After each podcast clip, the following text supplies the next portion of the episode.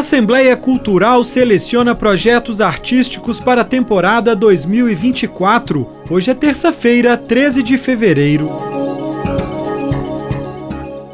Programa que busca difundir as diversas manifestações culturais e aproximar a população do legislativo está com inscrições abertas. Mas atenção, os artistas que pretendem participar da seleção têm até esta quarta-feira, 14 de fevereiro, para se inscrever. O programa Assembleia Cultural reúne cinco iniciativas que contemplam a música, o teatro, a dança, as artes visuais e o artesanato são eles o Segunda Musical voltado à música erudita, o projeto ZAS de incentivo à música popular e artes cênicas, o projeto Mineiranças, que abriga feiras de artesanato e ainda as ocupações da Galeria de Arte, com exposições em geral, e o Teatro da Assembleia, com shows e espetáculos. A inscrição é pelo portal da Assembleia e o candidato deve informar em qual projeto pretende participar. Em seguida, ele receberá por e-mail as orientações sobre a apresentação da proposta artística.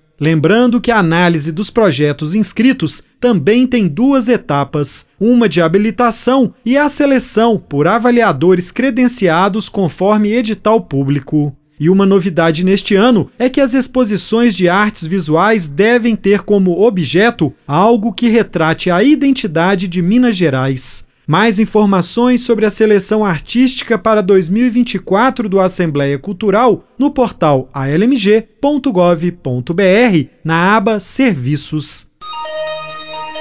Direito do Consumidor.